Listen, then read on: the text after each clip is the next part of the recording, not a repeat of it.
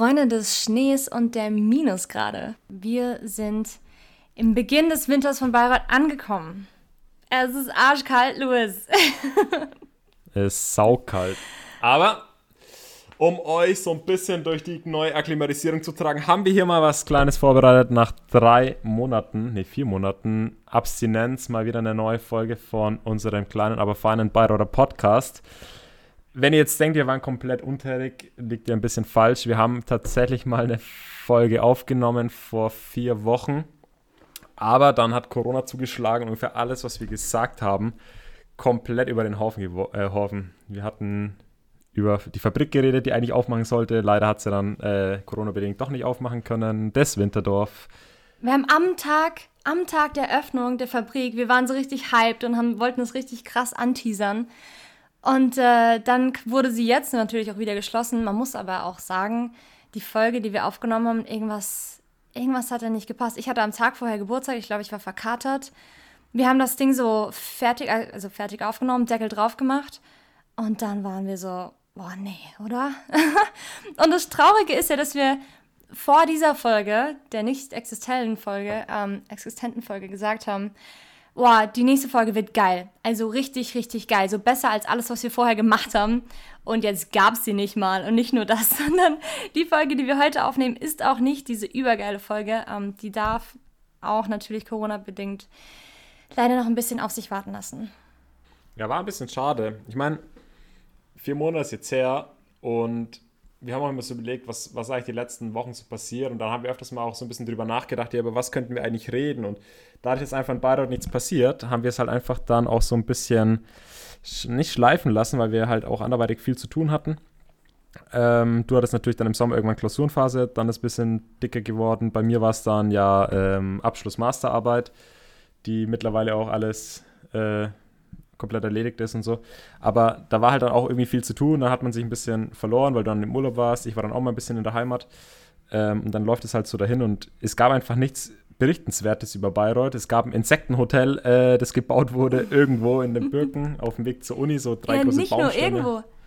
Genau, wenn ihr Richtung Uni fahrt von Stadtmitte und auf der linken Seite euch fragt, was dieser komische Sandhaufen ummauert mit diesen drei abgehackten Bäumen drin ist, das ist tatsächlich ein blühendes Insektenhotel. Ähm, ja, genau. Ein urbanes Insektenbiotop. Das war ungefähr halt das, was hier passiert ist in den letzten drei Monaten. Also ist eher so sinnbildlich, dass gar nichts passiert ist. Ähm, aber irgendwie hatten wir jetzt trotzdem Bock, halt wieder was zu machen, weil es ja schon irgendwie uns auch Spaß gemacht hat mit den Podcasten. Deswegen geht es jetzt hoffentlich wieder in mehr äh, Folgen durch den Winter. Und wir haben so, ich wollte gerade sagen, weil du meintest, wir waren untätig äh, oder auch nicht untätig. Wir hatten echt ein bisschen viel zu tun und jetzt ist irgendwie so das genaue Gegenteil. Alter, je, mit jedem, mit dem du irgendwie redest, bist du so, und was treibst du so? Ja, eigentlich nichts, Alter. es ist so, man vegetiert gerade so ein bisschen vor sich hin in Richtung Weihnachtszeit ähm, und ballert sich die Spekulatius rein und äh, gibt sich halt die Zoom-Meetings, die einem aber auch mittlerweile ein bisschen, die einen ein bisschen nerven. aber ich weiß nicht, geht's dir, geht's dir ähnlich? Bei mir ist das irgendwie so. Ähm, eigentlich nicht. Also mir ist das Gegenteil von langweilig. Ähm, dass ich jetzt das Arbeiten ja angefangen habe, habe ich relativ viel zu tun und kann da eigentlich gar nicht klagen. Jetzt ist halt nochmal so ein Endspurt. Jahresende bis Weihnachten wird es halt immer stressiger und dann äh, wird es auch besser. Aber aktuell ist schon, schon einiges zu tun. Aber will jetzt auch cool. nicht klagen. Wir waren auch zwischenzeitlich. Oh, sorry. Nee, was wolltest du sagen? Nee, alles Okay. Gut. Wir waren zwischenzeitlich auch in dem angeteaserten Dino-Museum, tatsächlich. In Physis waren wir drin. In Physis.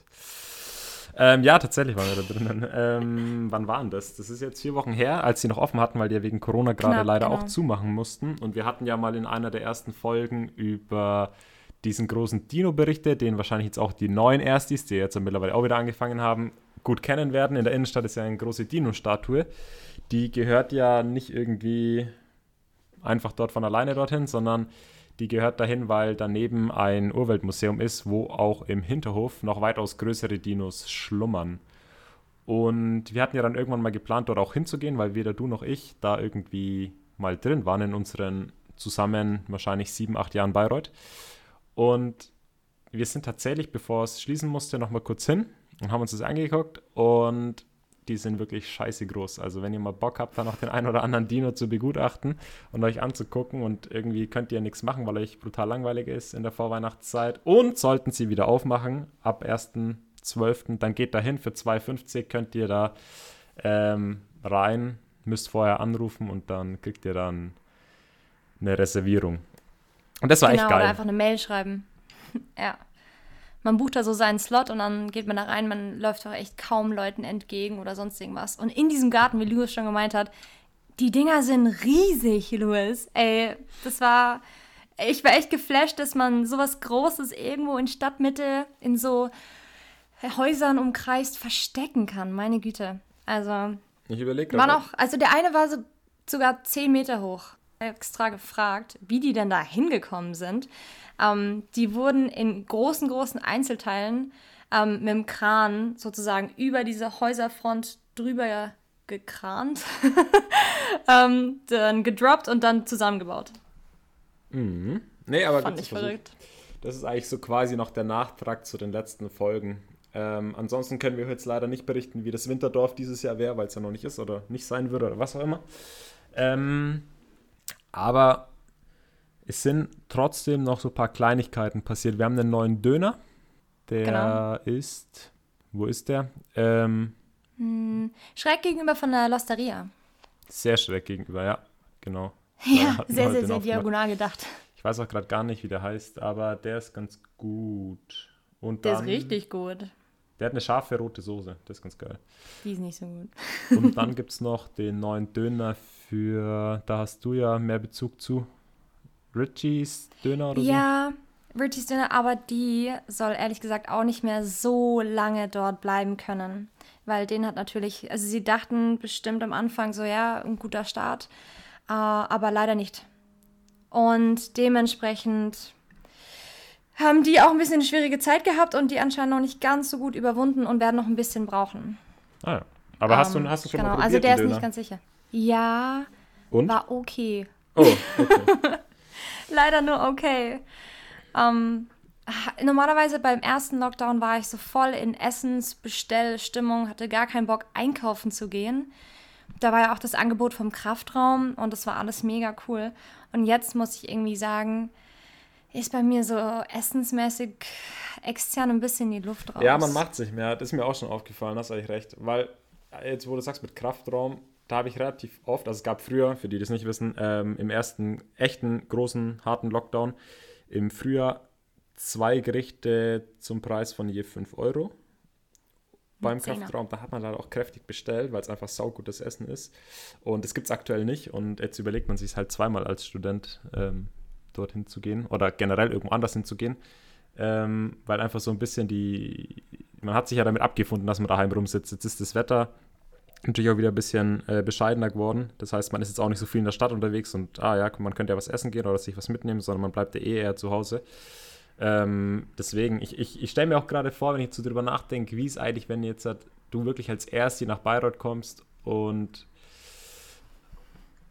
du halt wirklich keine Sau kennst. Ich meine, das hatten wir letztes Sommersemester schon, mehr oder weniger, aber dann hat sich ja gebessert, weißt du, dann, dann kam ja relativ ja, schnell die Lockerung. So extrem. Genau. Genau.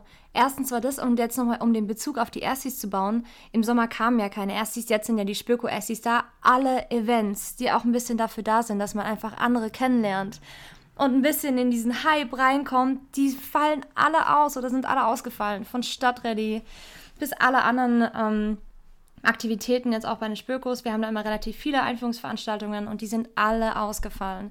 Und man hat echt ganz lange versucht, sie aufrecht und am Leben zu erhalten, aber es ging einfach nicht. Und wir wollten das auch nicht verantworten. Und ich bin mir sicher, das ging allen Fachschaften so.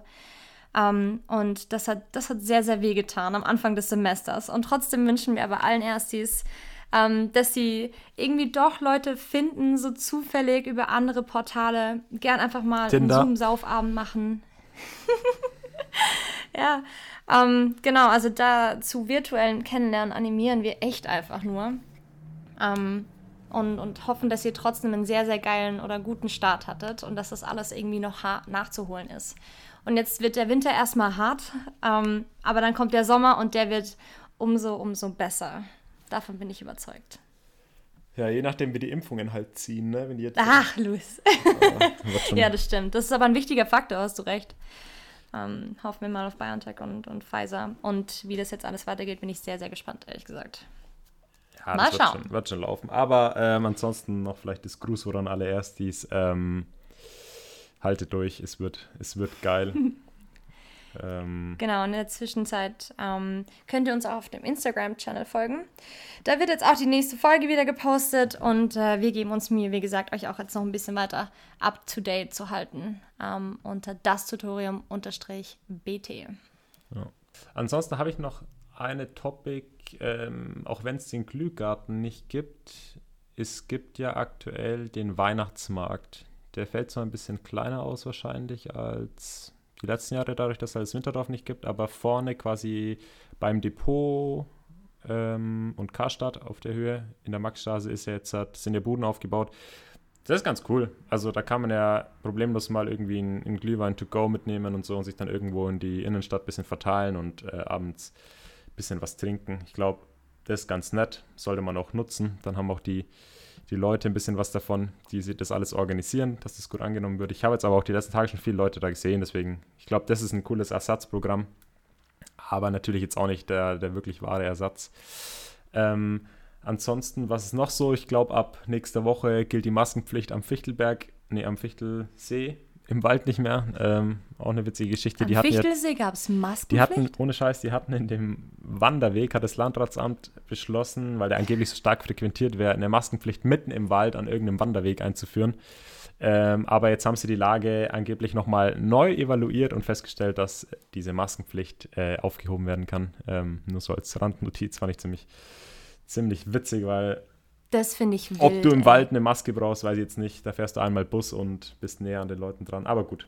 Auf der anderen Seite ähm, habe ich ja jetzt auch gesehen, am Anfang fand ich es ziemlich verwirrend, dass ja in manchen Straßen oder in manchen Gebieten in Bayreuth oder vor allem halt eben Stadtmitte auch Maskenpflicht ist. Ja. Ich finde, am Anfang war das gut gekennzeichnet. Äh, mittlerweile geht das so. Ähm, und ja. manchmal bist du so in der Straße und denkst, oh scheiße, ist jetzt hier Maskenpflicht oder nicht? Im, Im, Endeffekt musst du die halt einfach, trag sie einfach die ganze Zeit, dann hast du da, glaube ich, gar keinen ja. Stress. Man bringt eh keinen um. Aber ja, ist komisch. Also ich weiß, ich habe auch gar keinen Überblick mehr. Ich wohne ja mittlerweile nicht mehr in der Dammerlis, sondern in der Richard-Wagner-Straße. Ich bin umgezogen. Ähm, Im Sommer auch so ein Projekt, was so ein bisschen Aufwand gekostet hat. Und jetzt gehe ich quasi vor die Tür und habe halt Maske. Also ist schon etwas ätzend.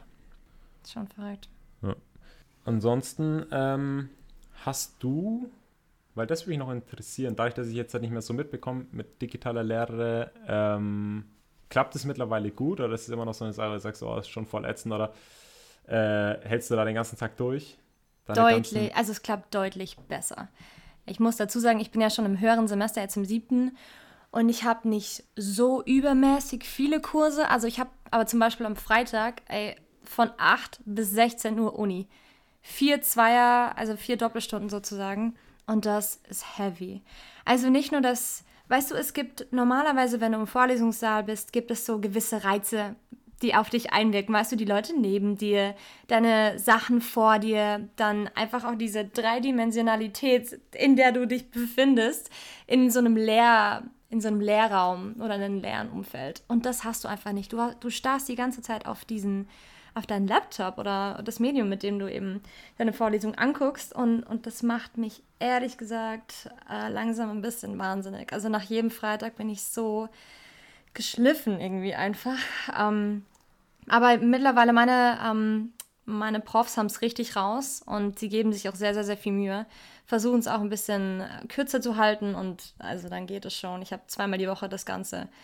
Ähm, und irgendwie bin ich aber auch froh, dass ich es habe, weißt du, dass ich die Routinen trotzdem irgendwie so lernmäßig habe. Um, ähm, mal schauen. Aber irgendwie, ach, man bewegt sich halt auch so wenig. Weißt du? Irgendwie wird man so wenig beansprucht, außer mit dem Kopf. Und der halt übermäßig.